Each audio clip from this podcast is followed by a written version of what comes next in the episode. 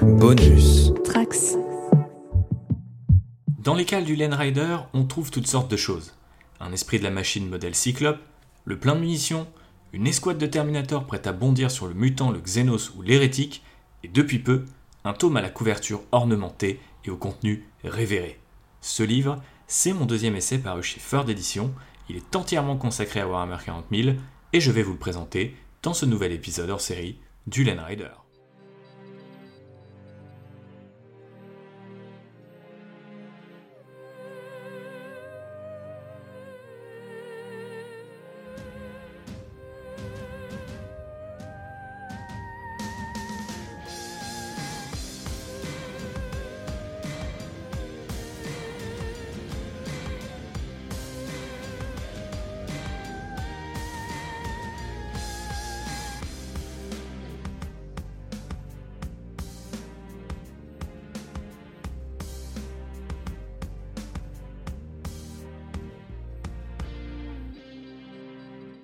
Bonjour à toutes et à tous et bienvenue à bord du Land Rider, le podcast dédié aux univers de Warhammer pour ce deuxième hors-sujet en seulement quelques mois. Alors rassurez-vous, je ne prends pas de mauvaises habitudes, mais simplement l'actualité l'exige puisque j'ai l'honneur en cette rentrée de signer un nouveau livre chez Third Edition. Ce livre, c'est Dans les méandres de Warhammer 40 000, sculpter la guerre, et il est disponible depuis le 14 septembre 2023 et je voulais vous le présenter rapidement dans ce podcast à la fois pour vous donner envie, hein, on va pas se mentir, mais aussi pour compléter sa lecture pour les chanceux et les chanceuses qui ont déjà mis la main dessus car il est sorti avec quelques jours d'avance dans toutes les bonnes librairies. Donc voyez ce nouvel épisode moins comme une publicité que comme une sorte de commentaire audio ou de making of qui j'espère euh, vous divertira autant que moi. Commençons par le commencement si j'ose dire, il faut que je vous raconte un petit peu comment ce projet est né. Tout ça remonte finalement un petit peu, puisque ça remonte avec ma rencontre avec Third Edition, qui euh, doit dater de 2016, si je ne dis pas de bêtises, à l'époque où moi j'officiais à l'époque en tant que journaliste, notamment pour le site Et à l'époque, Third Edition avait déjà édité bien des livres sur euh, la culture jeux vidéo et la culture japonaise, commençait à développer euh, une nouvelle collection autour de figures peut-être encore un peu plus connues, un peu plus grand public, comme il me semble Batman, Spider-Man et bien d'autres. Et je leur avais proposé, euh, fan de Star Wars que je suis, de faire un épisode, euh, pas un épisode, même un, bouquin sur euh, la saga Star Wars, ce qui à la base en fait était un petit peu une vanne entre deux vers, est devenu un projet à part entière. Il aura fallu attendre quasiment 4 ans pour que tout ça voit le jour, mais effectivement ça s'est fait un petit peu comme ça, sur un coup de tête, parce que eux avaient envie de développer cette collection et d'avoir un livre Star Wars et euh, parce qu'ils ont été assez polis et sympas pour m'attendre aussi pendant tout ce temps. Et donc j'ai eu la chance de travailler avec euh, Nicolas et Mehdi, qui sont les deux fondateurs euh, de la maison d'édition Third, pour ce bouquin-là qui est sorti en novembre 2021. 2020 2020, pardon. le temps passe vite et effectivement on était en plein Covid. Donc ça a été forcément une sortie un petit peu étrange, euh, d'autant que bah, à l'époque Star Wars c'était aussi euh, Mandalorian saison 2. Mais bref, on n'est pas là pour parler de Star Wars. Si vous voulez aller un petit peu plus loin sur ce bouquin-là et que par hasard vous l'avez manqué il y a trois années, eh bien vous pouvez revenir sur le podcast Grand Frère de Len Rider Outrider puisqu'on a fait un Raconte-moi Star Wars avec justement euh, Mehdi et Nico sur leur relation à cette saga et comment un petit peu le projet était né. Et puisque ce projet est né, qu'il a relativement bien fonctionné, on a assez rapidement discuté d'un autre livre et on est parti plutôt naturellement sur Warhammer. Je sais qu'on avait abordé potentiellement l'idée de faire d'autres bouquins Star Wars, on trouvait pas forcément un angle particulier. C'est d'ailleurs pour ça déjà qu'on s'était euh, décidé sur euh, les derniers films Star Wars et les dernières séries pour se distinguer un petit peu de ce qui se faisait déjà, et notamment d'un point de vue officiel produit par, euh, par Disney, par Lucasfilm. Et euh, du coup, euh, Warhammer est revenu finalement très vite dans la conversation, et même si Mehdi et Nico n'étaient pas forcément familier de ces deux univers-là, trouvaient très intéressant l'idée d'aller bah, effectivement explorer cette niche, puisque c'est un petit peu comme ça que fonctionne leur bouquin. Hein. Ils vont chercher les différentes fanbases de jeux vidéo, de, de licences, même maintenant d'artistes en tout genre. Et donc on est parti sur Warhammer. Euh, et je pense qu'on était peut-être euh, voilà début 2021 euh, ou peut-être au printemps 2021, un petit peu le temps qu'on ait les premiers chiffres, etc. Donc ça, a commencé comme ça. Ils m'ont présenté un de leurs éditeurs, Ludovic, qui lui connaît Warhammer 40 000 et était notamment un ancien joueur collectionneur et donc j'allais pouvoir communiquer avec lui et on allait pouvoir échanger et donc comment ça se passe dans ces moments-là, tout simplement, euh, on fait quelques recherches et puis on essaye de partir sur un plan. Et tant que le plan, bien sûr, euh, n'est pas signé, le bouquin ne se fait pas, puisqu'il faut à la fois que l'éditeur et moi, l'auteur, on se retrouve. Et euh, bah, de ce point de vue-là, ça a pris pas mal de temps, je pense, de, trouver un peu le, le, bon angle, la bonne problématique, qu'est-ce qu'on aborderait, etc. Puisque vous le savez, Warhammer alors on est très vite parti sur Warhammer 40 000 et pas forcément euh, Warhammer Fantasy Battle ou Age of Sigmar, spécifiquement Warhammer 40 000 puisque c'est le plus populaire des trois après tout. Mais même en choisissant un univers en particulier, on s'est vite rendu compte qu'il y avait le jeu, il y avait les figurines, il y avait l'univers, il y avait les produits dérivés, il y avait le système il y avait de, Games Workshop, il y avait les boutiques de Games Workshop, il y avait l'histoire de Games Workshop, il y avait les créateurs de Games Workshop. Donc on commençait à avoir énormément euh, de contenu dans lequel euh, trier. Et euh, bah, c'est un petit peu ce que j'ai fait sur ces premiers mois. Mais ça ne vous dit pas pourquoi euh, j'ai voulu faire euh, ce bouquin. Tout d'abord parce que bah, j'ai une passion du hobby, je pense que vous vous en doutez puisque créé un podcast autour de ça. Il y a même des gens qui m'écoutent ou me connaissent depuis encore plus longtemps, qui soient des proches, la famille ou même des gens qui m'ont découvert journaliste, euh, non pas avec deux podcasts euh, dédiés à mes univers préférés, mais quand même de temps en temps des petits rêves ça et là dans les émissions ou des articles.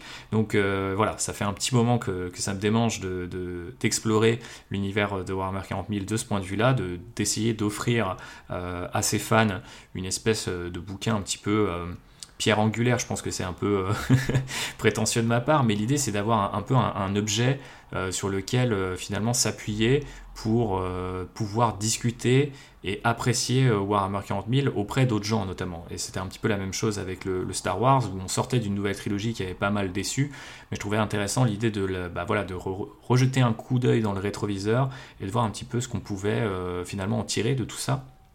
Warhammer 40 000 c'est un petit peu différent parce que c'est pas une saga forcément linéaire avec des grands moments comme la sortie d'un film au cinéma etc. Mais il y a quand même effectivement bah, 10 éditions à l'heure où j'enregistre euh, ce podcast. Et euh, bah, une histoire quand même assez riche, hein, quasiment 40 euh, ans, 35 ans en tout cas, euh, bah, de, produits, de figurines, d'univers, et bien sûr effectivement bah, de dérivés en tout genre, de spin-off en tout genre. Donc forcément il y avait beaucoup de choses à faire, et on voit hein, de toute façon cette passion du hobby, elle devient de plus en plus large, elle devient de plus en plus commune. pendant un temps, je disais que Warhammer 40 000 c'était un peu le dernier bastion, en tout cas moi dans ma vie de, de nerd, le truc que je gardais encore un petit peu sous menton, c'est euh, déjà plus du tout le cas. Euh, finalement, en quelques années, ça, a complètement explosé, et notamment euh, à cause ou grâce, je ne sais pas, du Covid, hein, qui a ramené les gens un petit peu à la maison et leur a dit, bah tiens, voilà un hobby que vous pouvez pratiquer sur le temps long, chez vous, en enrichissant, bah voilà, votre esprit créatif, votre esprit manuel. Bon bref, euh, il y avait une envie voilà, d'explorer toute, cette facette chez moi depuis un bout de temps, et ça n'a fait que augmenter avec l'explosion de la popularité de, Warhammer 40 000. Et euh, je dois dire que c'était aussi un petit peu un challenge de ce point de vue-là, parce que si le hobby est toujours plus populaire, et que je m'en réjouis, euh, bah, il prend aussi des formes nouvelles que moi je n'ai pas forcément connues quand j'ai commencé le hobby. Donc euh, que ça soit par exemple le jeu compétitif ou euh, une certaine appréciation de, la peinture, des questions sur le lore ou une façon de le mettre en scène qui a complètement changé, eh ben, on voit émerger de nouvelles choses.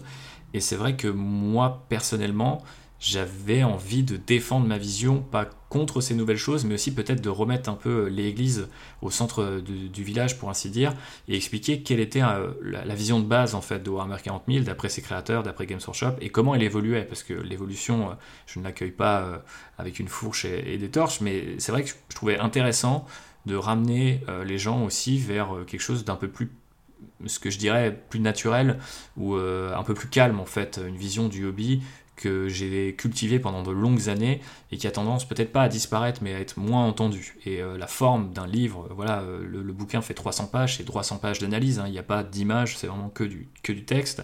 Et on fait bien sûr attention à pas trop aller euh, sur le, terrain de, de Games Workshop, mais je vous en reparle juste après. Tout ça pour vous dire que l'idée était aussi effectivement de, faire correspondre l'objet avec le propos.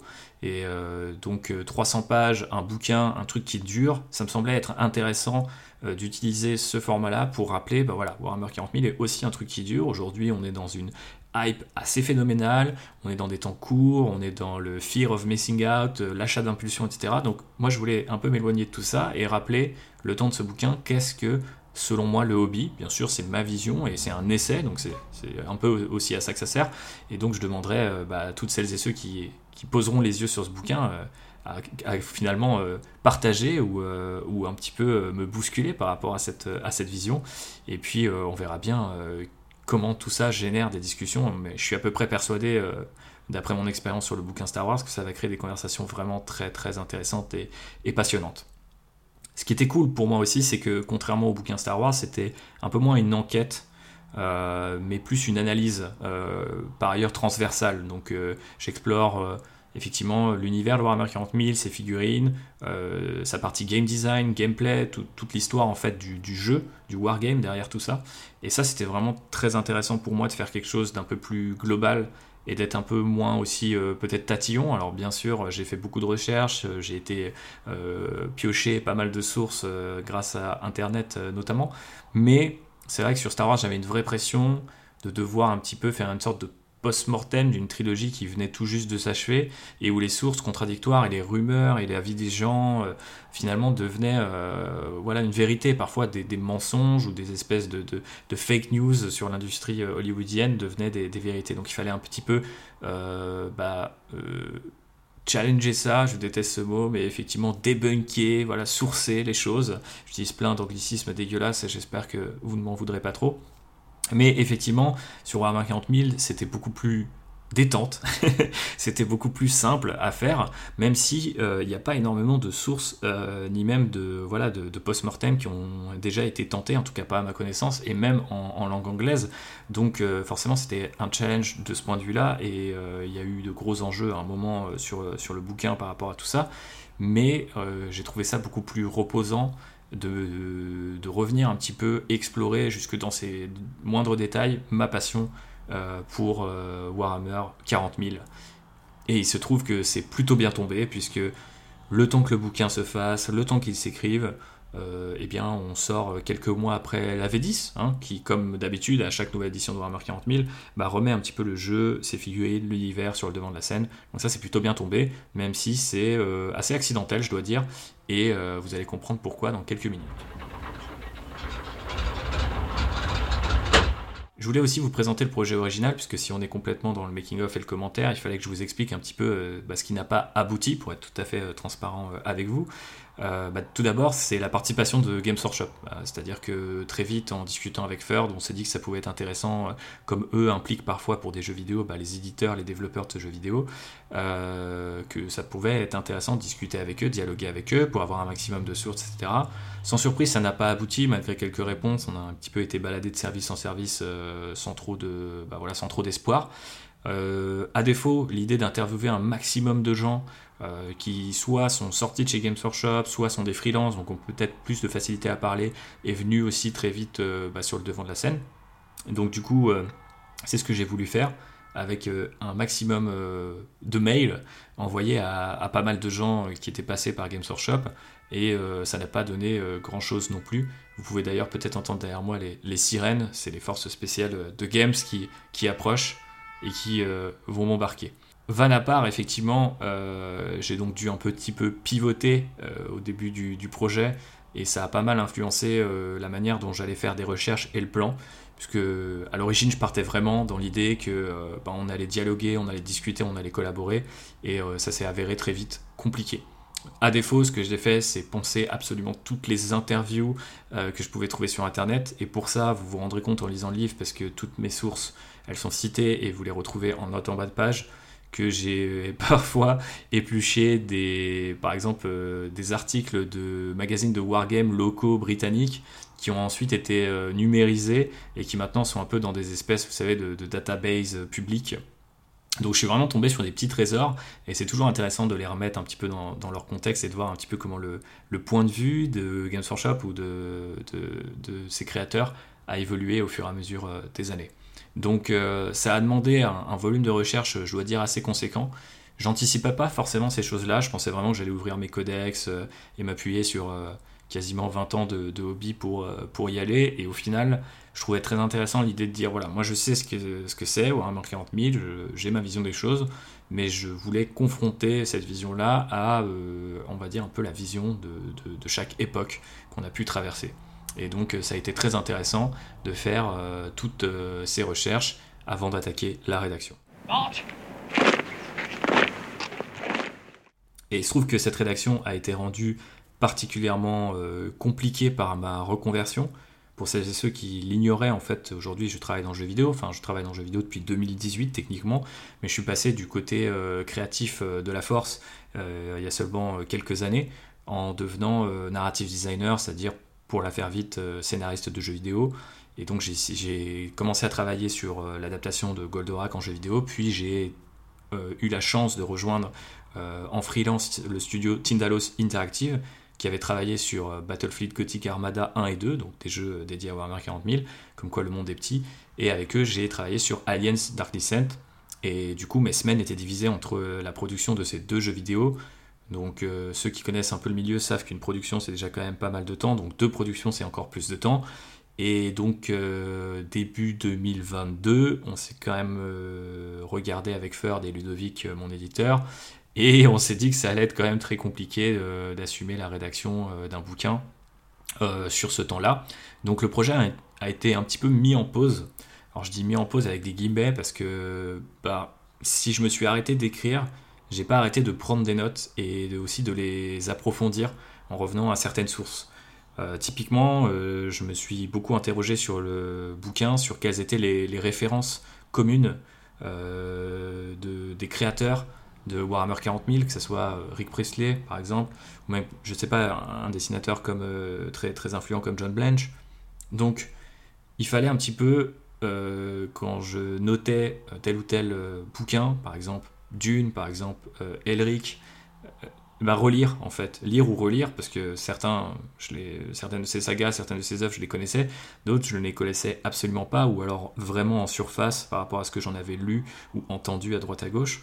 Donc je me suis dit, bah voilà, quitte à ne pas écrire, euh, je prends le métro, je me déplace, euh, donc j'ai l'occasion d'approfondir un petit peu euh, ces, ces, recherches en allant à la source et en lisant effectivement bah, toutes ces sagas-là, tous ces bouquins-là, et en essayant de trouver un maximum de similitudes aussi pour pour vous les illustrer, parce que je pense que malheureusement, et notamment sur Internet, on trouve énormément voilà, de, petites phrases un peu toutes faites. Oui, Warhammer 40 000, c'est Dune, euh, c'est Elric, euh, c'est euh, 2000 AD, et toutes ces choses sont vraies, mais je pense que quand on s'intéresse vraiment à ces univers, et surtout quand on dépense notamment de l'argent pour acheter un bouquin, il bah, faut que ça aille un peu plus loin que la page Wikipédia et qu'on nous donne notamment des exemples, des petits trucs euh, à grignoter. quoi.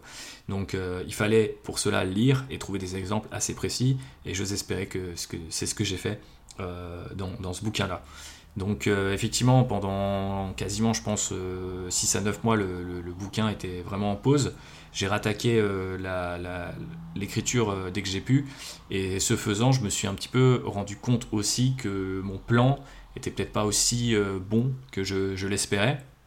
Alors l'avantage c'est que bah, Ferd là-dessus et Ludovic particulièrement sont, ont été très à l'écoute et ont été très souples en fait c'est pas de toute façon dans leur intérêt de faire un bouquin dont le plan est un peu boiteux ou euh, finalement euh, superficiel.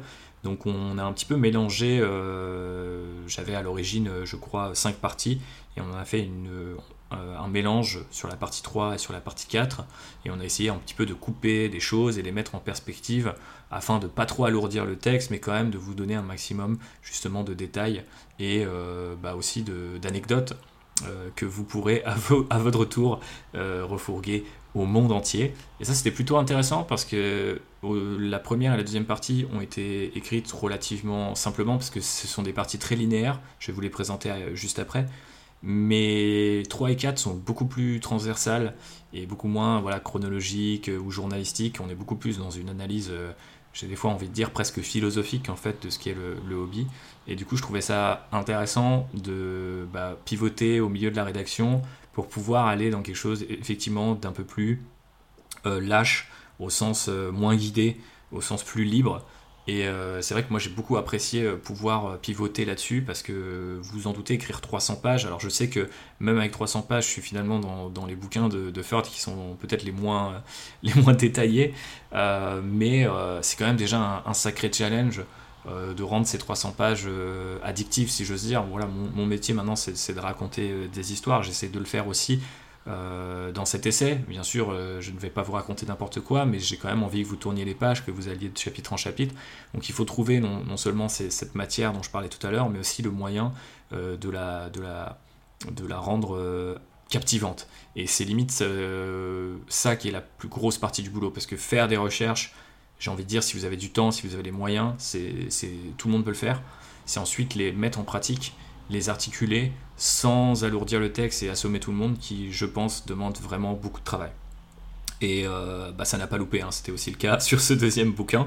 Euh, mais euh, on s'en est sorti, s'en est sorti dans les temps, avec de toute façon cette idée qu'en 2023 allait de toute façon sans doute arriver la dixième édition. On ne pensait pas être aussi bien calé par rapport à sa date de sortie. mais voilà, le, timing a joué en notre faveur et c'est plutôt cool. Donc euh, je suis très content de, tout ce travail. J'en profite pour remercier euh, si, euh, s'ils écoutent les équipes de Ferd et particulièrement Ludo qui a été un éditeur assez tatillon vraiment dans, le bon sens du terme, très vigilant sur la tournure des phrases, ce qu'elle pouvait dire, etc. Mais aussi m'a poussé des fois à rajouter quasiment jusqu'à une semaine ou deux avant le bouclage des, petites des idées supplémentaires, une exploration. J'ai en exemple euh, l'éventuel euh, héritage que pouvait avoir laissé Warhammer 40 000 dans d'autres licences qui est très compliqué à définir, mais c'est vraiment quelque chose qu'on a rajouté sur la toute fin et immanquablement on aura loupé des choses euh, sur ce, sur ce sujet-là pardon et sur d'autres, mais ça m'a vraiment fait plaisir de travailler avec quelqu'un qui était aussi passionné par le bouquin que, que, par le sujet. Et c'est à ça, je pense, qu'on reconnaît aussi de bons éditeurs, de l'intérêt d'être bien entouré, tout ça, tout ça. Et grâce à notre travail commun, maintenant, on a un résultat, résultat que je vais vous présenter puisque j'ai le sommaire devant les yeux. Et euh, d'abord, je vais vous parler quand même des couvertures. Alors, c'est pas très radiophonique euh, ou podcastphonique euh, de se pencher là-dessus, mais comme d'habitude chez Ferd, on a deux couvertures. Donc, on a une couverture standard que vous allez retrouver absolument partout, qui est signée par France Mancio et Marion Millier pour le bloc titre. Donc c'est une couverture qui reprend plutôt un design euh, façon blason, qui est débossé, c'est-à-dire qu'en fait on a un peu creusé dans le carton de la couverture, il y a aussi un petit vernis sélectif sur le logo, etc. Pour vous rappeler Warhammer 40 000, sans toutefois aller euh, bah, dans le copyright de Games Workshop, puisque je vous le rappelle, hein, ils ne sont pas impliqués dans ce livre et on avait on a d'ailleurs, en fait, c'est au présent, hein, toujours un petit peu peur que, que, ça les embête. On est bien protégé par la loi française par rapport au droit à l'essai et à ces choses-là. Mais sur des éléments visuels, c'est toujours un petit peu touchy. Donc vous verrez que vous reconnaîtrez sans toutefois reconnaître pleinement euh, ces choses-là. Donc euh, France a fait un super boulot, je trouve. Euh, je crois que c'est elle qui avait déjà fait le blason du livre de Ferd sur l'attaque des titans, sur lequel un peu j'avais flashé. Et en parlant avec Ludo, il m'a dit ah bah ça tombe bien parce que c'est exactement ce qu'on avait l'intention de faire. Donc là-dessus, on s'est retrouvé très vite. Sur la collector, ça a été un peu plus long. Donc la collector, elle est signée par Diego Gisper Llorens, qui est un artiste euh, espagnol qui a travaillé pour Games Workshop et qui a notamment travaillé sur le deck Commander de Magic, édition Warhammer 40 000. Donc l'avoir, c'est un véritable privilège. C'est un fan absolu. Avant lui, ils sont passés vraiment pas mal de noms et euh, on a tenté euh, euh, bien des approches. non pas qu'il y ait eu des maquettes, etc., qui, qui étaient faites, mais on a vraiment eu pas mal d'idées. Du, crayonné sur fond blanc à un truc hyper chargé, hyper, on va dire, sci-fi, à finalement quelque chose que je décrirais comme très classique, mais dans vraiment le bon sens de terme pour Warhammer 40 000, c'est-à-dire une couverture à base de Space Marine chargeant au combat. Alors vous reconnaîtrez des Imperial Fist, donc du coup l'une des, légions fondatrices, hein, et qui est facilement reconnaissable à leurs armures, à leurs armures jaunes. Il se trouve que c'est Diego qui a pris euh, ce choix-là, c'est-à-dire qu'il n'y avait pas de direction ni de ma part ni de Ferd. Euh, la seule direction qu'on lui a donnée, c'était de s'amuser et de partir sur quelque chose que lui avait envie de dessiner. Il est intéressant de noter du coup qu'il a choisi les Imperial Fist qui n'apparaissent sur aucune euh, édition de Warhammer 40 000, ce qui est d'ailleurs un petit peu mon regret. On aurait pu avoir des Black Templars, des Blood Angels, des Ultramarines, qui sait, peut-être même des Dark Angels. Mais euh, du coup, il est parti sur les Imperial Fist, et euh, ce qui est assez intéressant, c'est qu'il n'a pas non plus illustré de Primaris, donc de Space Marine nouvelle génération, on a vraiment que euh, les, designs classiques, et ça aussi, ça, parle à mon cœur, donc c'est pas du tout un espèce de, comment dire, de, hashtag vieux con, mais c'est vrai que ça m'a fait plaisir que voilà, quelqu'un qui est passionné par cet univers ait l'occasion pour ce bouquin bah, d'immortaliser sa passion euh, de l'univers aussi à sa manière, euh, eh bien, sous, cette, sous la forme de cette couverture. Donc j'espère qu'elle vous plaira. Et euh, petit rappel, du coup, elle est disponible uniquement sur le site de Third Edition et elle est en, nombre limité. Donc voilà, si elle vous intéresse, il ne faut pas tarder à vous jeter dessus. Passons au sommaire maintenant. Et avant toute chose, à l'avant-propos. Euh, avant-propos qui va être beaucoup plus personnel pour les gens que ça pourrait choquer ou surprendre que le reste du bouquin. C'est l'avant-propos, j'ai voulu vraiment commencer avec ma découverte de Warhammer 40 000, puisque c'est souvent un peu le, c'est, un peu les préliminaires, c'est un peu le, brisage de, glace euh, d'un, hobbyiste à l'autre, euh, que de raconter comment il a découvert euh, Warhammer, ou en tout cas Warhammer 40 000. Et donc euh, je ne voulais pas faire exception dans ce bouquin. Et euh, ça a deux avantages. Déjà, si vous êtes un wargamer vous-même, je pense que vous allez vous reconnaître dans, ce, dans, ce, dans cette conversation-là, que j'ai avec moi-même, bien sûr. Et si vous ne connaissez pas exactement l'univers de Warhammer 40 000, je pense que je vous emmène d'autant plus facilement avec moi euh, en étant à la première personne et en vous racontant ma découverte de cet univers qui peut bah, vous rappeler euh, d'autres choses, la découverte de vos propres univers euh, précisément. Donc j'ai choisi de faire ça et du coup de raconter un petit peu comment j'en étais arrivé à cette passion dévorante du hobby. J'espère que ça vous plaira parce que c'est sans doute le moment où je me mets le, plus à nu, même si bien sûr mes obsessions transparaissent sans doute dans ce bouquin, mais en tout cas là c'est volontaire. Donc c'est effectivement euh, le passage que je, je décrirais spontanément comme euh, le plus personnel. Il débouche sur une première partie qui euh, du coup est consacrée un petit peu aux origines de Warhammer 40 000. D'ailleurs chaque partie est nommée dans ce, en haut gothique donc c'est ce mélange d'anglais et de latin très approximatif qu'on trouve euh, dans Warhammer 40 000. Donc la première partie techniquement s'appelle Ad Origines, la partie 2 Super Libros, etc. Mais bref, euh, revenons sur euh, la première partie, celle des origines, qui vous détaille en gros comment on est arrivé à Warhammer 40 000 Rock Trader, donc la première édition de, de Warhammer 40 000. mais on part de très loin. Euh, c'est vraiment un, presque un de tout temps les hommes ont joué au wargame. Euh, je me suis interrogé sur voilà euh, qui est de, quand datent les premières figurines de, petits soldats, qu'est-ce qui a précédé le wargame, quelle était l'influence des, jeux de rôle, est-ce que le jeu de rôle prédate, préfigure le, le, wargame, etc. Donc on parle de toutes ces choses-là dans la première partie, de la création de Games Workshop bien sûr, puis de Warhammer Fantasy Battle, puis de Warhammer 40 000. Donc euh, c'est la partie la plus historique, la plus chronologique, je pense, euh, du bouquin, même si la seconde est, pas mal dans le genre.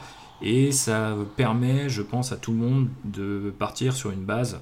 Alors c'est vraiment, j'ai pas réinventé euh, le chaude, hein, mais il y a vraiment quelque chose pour moi de l'ordre de l'obligatoire. si on, veut, je pense, intéresser un minimum des gens qui sont pas forcément aussi passionnés que nous, même si on ne sait jamais exactement combien de personnes vont lire ce bouquin, ni même euh, est-ce que ça sera forcément que des passionnés, euh, des moins passionnés ou juste des amateurs, voire même des complets néophytes. Donc dans le doute, faire une première partie sur ces origines me semblait indispensable, d'autant que parfois elles sont assez méconnues parce que euh, Games Workshop, et c'était l'intérêt de les avoir si on avait pu les avoir, bah, c'est une entreprise finalement assez, assez discrète, assez secrète même en fait. Donc c'est compliqué de faire cette espèce d'historique de la compagnie et de comment elle a créé Warhammer. bon, il y a plein de moyens de le faire avec des sources plus ou moins crédibles sur Internet, et notamment un bouquin qui s'appelle Diceman et qui, a, fini par être traduit en français après l'écriture de ce bouquin, mais que j'avais déjà lu en anglais en attaquant les, recherches. Donc ça, ça m'a beaucoup aidé. Et ça m'a permis de vous raconter en gros comment on passe de l'Antiquité à Warhammer 40 000. Pour être très large et très putassier pour vous donner envie de lire cette partie. La partie 2, qui donc s'intitule Super Libros, c'est simplement euh, une sorte de post-mortem de toutes les éditions. Alors on ne fait pas forcément édition par édition, j'en ai regroupé certaines, notamment euh, bah, euh, la, 6 et la 7 je crois, la 4 et la 5, etc. Mais je reviens sur les éditions les plus importantes qui sont à mon sens, outre la première qui du coup s'appelle encore Rock Trader, mais c'est la deuxième et la troisième édition qui sont les plus déterminantes. Bien sûr, la huitième édition également pour ce qu'elle a amené chez Games Workshop et comment elle a renouvelé le hobby. Donc, euh, avec à chaque fois, euh, pas uniquement une perspective euh, gameplay ou jeu, même si je parle un petit peu de ça. J'essaie de pas trop en parler parce que c'est sans doute ce qui est le plus étranger à quelqu'un qui a jamais joué à Warhammer 40 000. Et je sais aussi qu'il y a des gens qui peignent des figurines sans jamais avoir joué et même qui ne sont pas intéressés par le jeu. Donc, j'ai voulu parler des évolutions ludiques mais aussi de ce qu'on amène euh, dans l'or et en termes de figurines à chaque fois. Donc euh, je peux vous donner euh, deux exemples. Typiquement, en troisième édition, je vais expliquer l'introduction des taux, des nécrons, et du coup expliquer comment ces deux races-là, qui n'existaient pas avant, ou peut-être sous d'autres formes, vont impacter Warhammer 40 000. C'est à ce moment-là que j'en parle, et c'est pas dans une autre partie, c'est vraiment, ils ont été introduits sous la troisième édition, donc on en parle maintenant. Euh, de la même manière, les Space Marines, les Eldar, les, races qui ont toujours été là sont décrites plus tôt. Et euh, d'une autre manière, je vais par exemple parler des figurines Finecast en résine à l'époque de la sixième édition, puisque c'est une, édition qui est un petit peu compliquée, qui va un petit peu mal se passer pour ceux qui ne l'ont pas connue, et euh, où en final on se rend compte que les problèmes de Games Workshop n'étaient pas uniquement visibles du côté jeu, mais aussi du côté modélisme.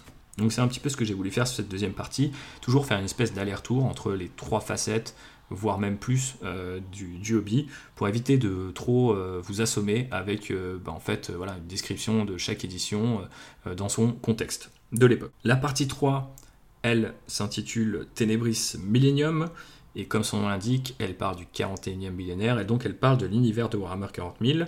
Là aussi, une tâche immense, sans doute ma partie préférée, alors comment on décrit Warhammer 40 000 qui est par définition un univers euh, un peu indéfinissable et complètement euh, pléthorique, euh, qui part dans tous les sens, etc.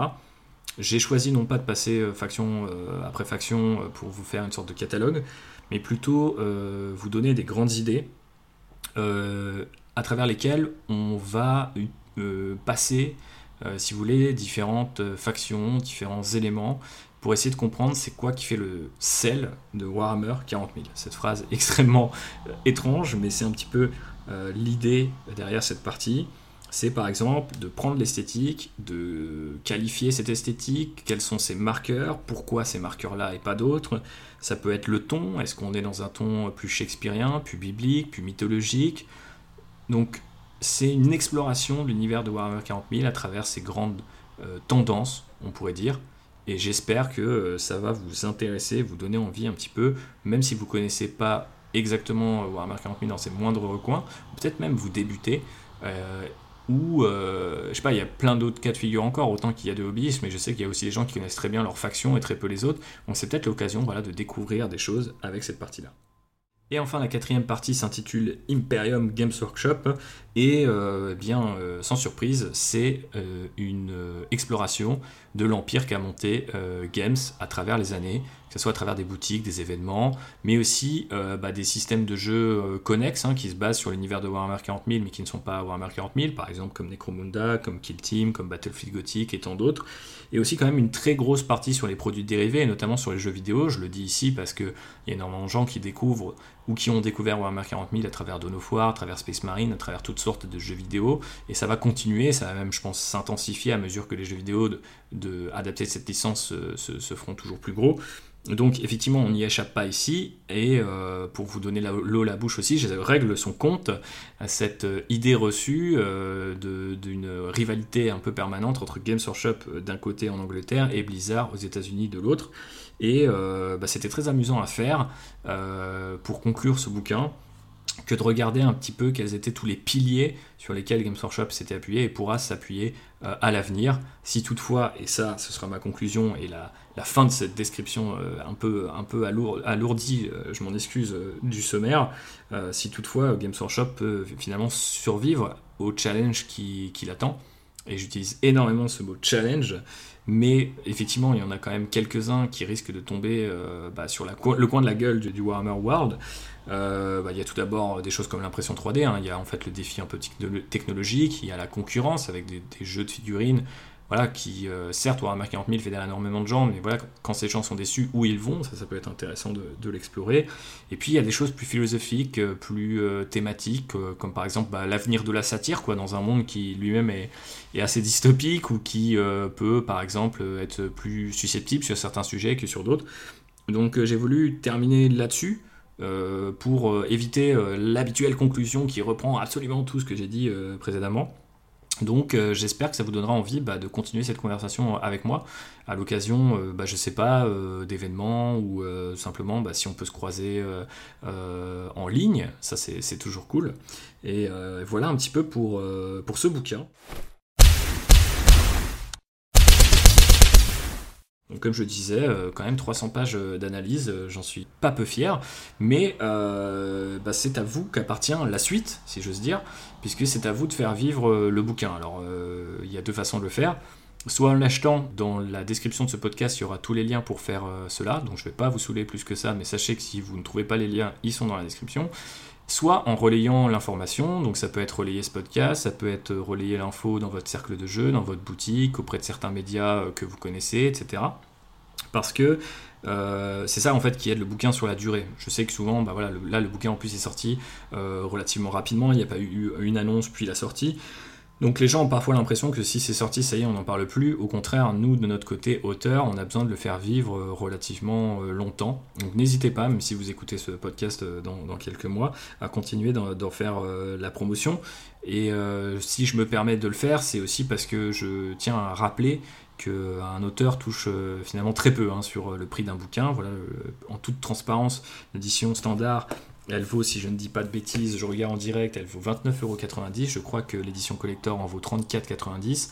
Euh, c'est mon deuxième bouquin Schaeffer, donc je touche euh, un peu euh, des droits d'auteur, enfin meilleurs que, que, les précédents, mais ça se compte en quelques euros, n'allez pas croire que je gagne plus de 50% du prix du bouquin, loin de là. Euh, il y a un éditeur à faire vivre, il y a des distributeurs, il y a les boutiques, il y a euh, tout un tas de gens.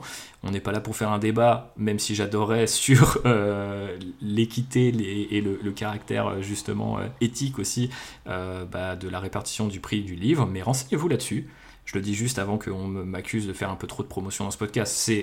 L'objectif hein, de ce podcast, je ne vais pas le, cacher. Je voulais aussi vous donner quelques anecdotes au passage pour euh, vous montrer que euh, si vous appréciez eh bien, euh, l'analyse de, de Rider, vous apprécierez l'analyse de ce bouquin, même si je n'ai pas eu la chance de le, de le coécrire avec mon bon JB qui me manque et qui écoute peut-être ce podcast. Donc je le salue et j'espère qu'il va bien.